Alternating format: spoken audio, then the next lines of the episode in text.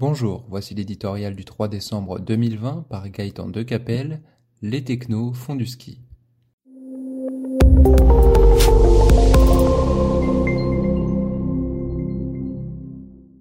Et une nouvelle pièce dans le déconomètre.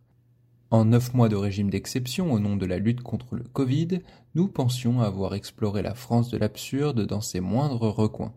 Du tri des produits autorisés dans les rayons de supermarchés à la liste des déplacements permis autour de chez soi, en passant par le décompte des fidèles dans les églises, le monstre bureaucratique a montré, crescendo, l'étendue de sa nuisance.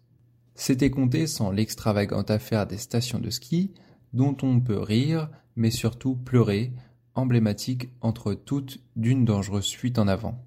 L'intérêt de la mesure elle-même est sérieusement sujet à caution, on doute qu'il soit plus périlleux pour la santé publique de skier en Suisse, où de strictes contraintes sanitaires sont en vigueur, que de marcher dans nos rues pour faire des courses de Noël.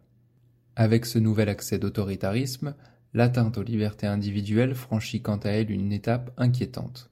Astreint au respect d'un petit manuel de comportement unique au monde, nous voilà menacés si nos lieux de vacances dérogent aux consignes. Quelle sera la prochaine étape?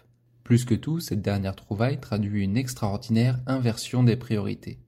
Submergés par l'immigration, frappés par le terrorisme islamiste, nous avons toujours refusé de fermer nos frontières au nom des idéaux. On mesure chaque jour, parfois tragiquement, ce qu'il nous en coûte. Allons-nous les rétablir pour contrôler les vacanciers en anorak?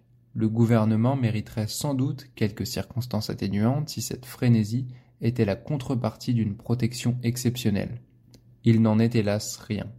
Sur le plan sanitaire, nous payons l'un des tributs les plus élevés du monde à la pandémie. Sur le plan économique, nous sortirons collectivement exsangues de la crise sanitaire. Pareil résultat ne justifie pas tant d'accrocs à la démocratie.